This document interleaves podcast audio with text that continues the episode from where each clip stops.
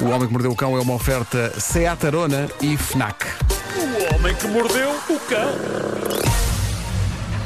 Título deste episódio: Salvem o periquito antes que o cornudo o coma, porque não foi ele que comeu as hambúrgueras cujas caixas alguém largou nesta viatura.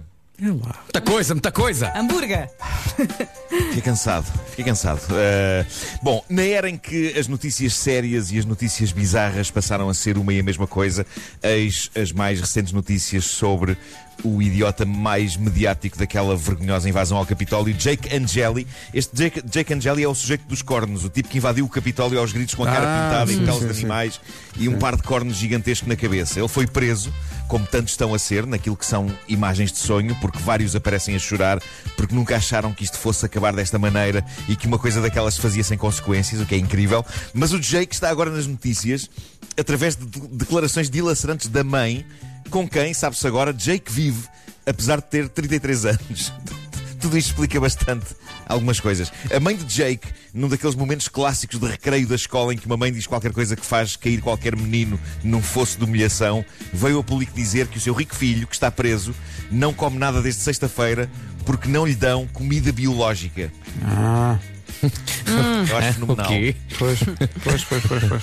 Eu acho Não, isto não fenomenal, posso dizer as fenomenal. coisas que eu quero dizer. Porque esta malta acusa o pessoal do outro lado da barricada de serem os floquinhos de neve e que eles é que são machos a sério e agora aqui estão eles todos fragilidade, lágrimas e jejum porque não há comida biológica. Eu também acho que a comida biológica é sempre melhor. Incrivelmente, há uma coisa em que eu estou de acordo com este cornudo.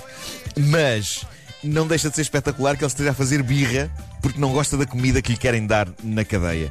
E o facto deste tipo ser um teórico da conspiração da QAnon é provável que lhe dê um toquezinho extra de chalupice nesta decisão da comida biológica. Eu acho que ele, na volta, acredita que a comida que lhe querem servir na cadeia tem microchips para o transformar num zombie democrata controlado à distância ou uma coisa do género. Mas acho isto incrível. Acho incrível. todo Bom, incrível é também de, de Glasgow a história bem intencionada do pai que estava a conseguir impressionar os filhos ao decidir salvar um periquito que estava imóvel ao frio, pousado na cerca do seu jardim. O desfecho desta história é absolutamente espetacular. Stephen Maguire estava com os filhos em casa onde estava quente, por oposição às temperaturas gélidas que se estão a fazer sentir por aquelas bandas, tal como cá. Aliás, eu há bocado aproximei-me da porta da rua e a sensação que eu tinha era que estava a abrir a porta, a porta de um frigorífico. é incrível, de uma, de uma arca congeladora Sim, daquelas, sim. sabem? Ahm, é possível conservar carnes e outros produtos lá fora, muito facilmente, com o frio que está. Bom, Stephen Maguire ahm, ele- e os filhos olham pela janela e deparam-se com um periquito azul e branco. E chegam à conclusão: epá, o bicho não está bem. O periquito estava pousado na cerca. O Stephen partiu do princípio de que o periquito estava perdido, tinha fugido de alguma casa ali da zona e disse aos filhos: epá, eu vou lá apanhá-lo, trazemos-lo aqui para o quentinho e depois, depois pomos fotografias na internet a dizer que o encontramos até termos notícias dos donos dele. Seguiu-se então a operação de recolha do bicho, que eles temiam que estivesse magoado ou então a congelar, já que ele não se movia. Os filhos e a mulher de Stephen ficaram a ver a operação de salvamento pela janela.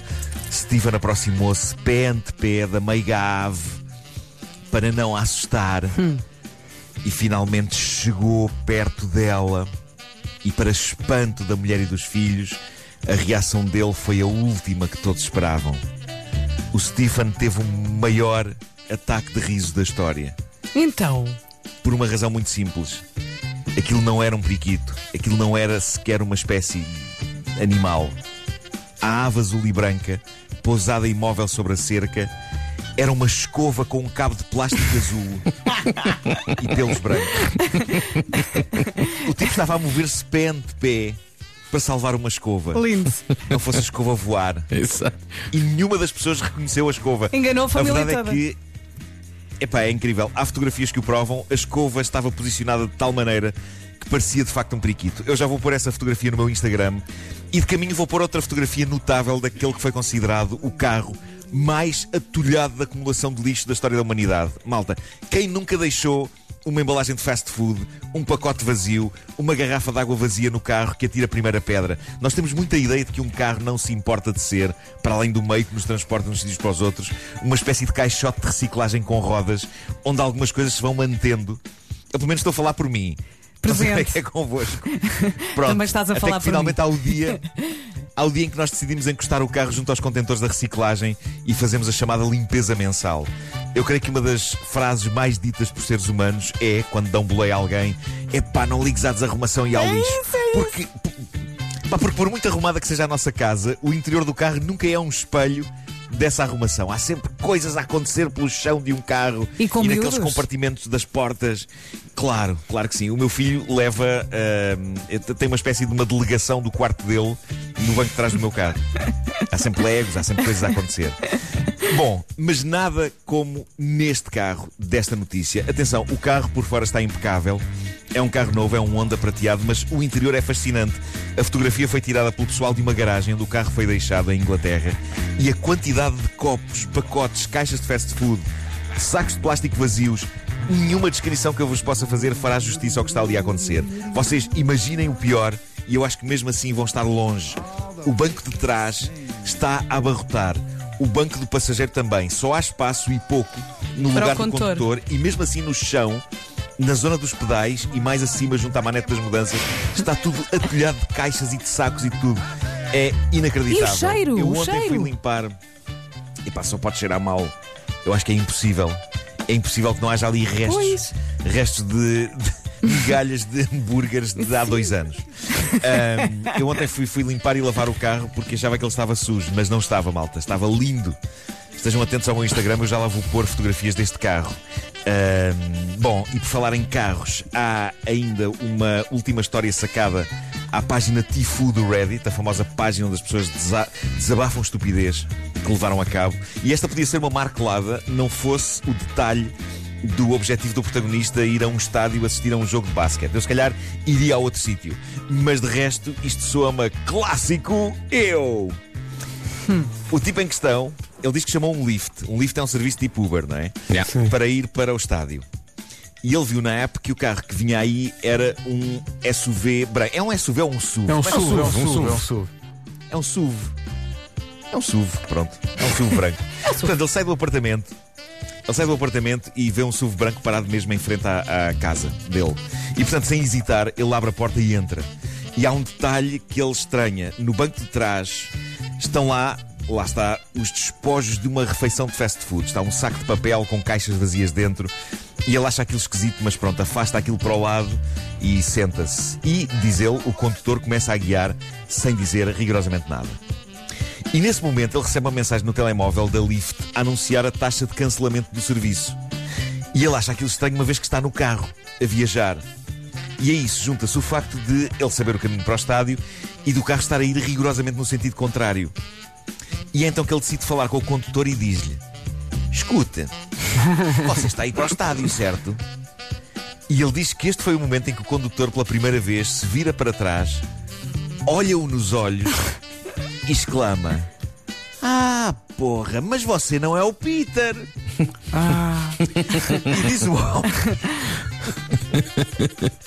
e diz o homem que o condutor, nesse momento, passa-se dos carretes, começa aos gritos com ele. Ele, assustadíssimo com o que está a acontecer, o condutor mete-o fora do carro, larga-o numa zona da cidade que ele não conhecia, a insultá-lo de tudo quanto há. Ele a tentar explicar: não, é que por coincidência o lift que eu chamei também era um SUV branco. Ahm, e acabou abandonado naquele sítio onde teve que chamar outro carro. Chegou ao jogo, já o jogo tinha começado há meia hora. Trágico, meu Deus. trágico. Mas nada que não pudesse ter acontecido. Aliás, Sim, sim, sim, sim. uma das minhas histórias mais famosas é de eu ter entrado num carro julgando que era o carro de Pedro Ribeiro. E era Sim, o carro sim, do senhor. Mas, era, mas te- tens desculpa, É um porque o carro era igual. Basicamente, o carro era igual. Era E o igual, Pedro era um- estava a era um olhar para carro- ti era ao um- E longe. eu estava do outro lado da rua a pensar: Na "Por que altura tinhas um naquele carro. carro. tinhas- Eu não lembro da marca, mas eu sei que na altura tinhas um carro grande e prateado. Sim, sim, sim. E portanto, estava um carro grande e prateado à porta da minha casa E tu eu entraste? simplesmente abri a porta, entrei e sentei-me. e olho para a frente e vejo-te a ti do outro lado da rua, junto ao teu carro grande e prateado, com as mãos nas ancas, como quem diz: Então, mas que é Então, mas isto? que é? O que é Então, que estou? mas-" E eu, exato, eu olho para o lado e vejo que estou no carro de um outro senhor e o senhor está a olhar para mim como quem diz: Então, mas. O que é que está aqui digo, a fazer? "Ah, Carro errado. Boa tarde. Tão Marco, não é? Epá, que clássico.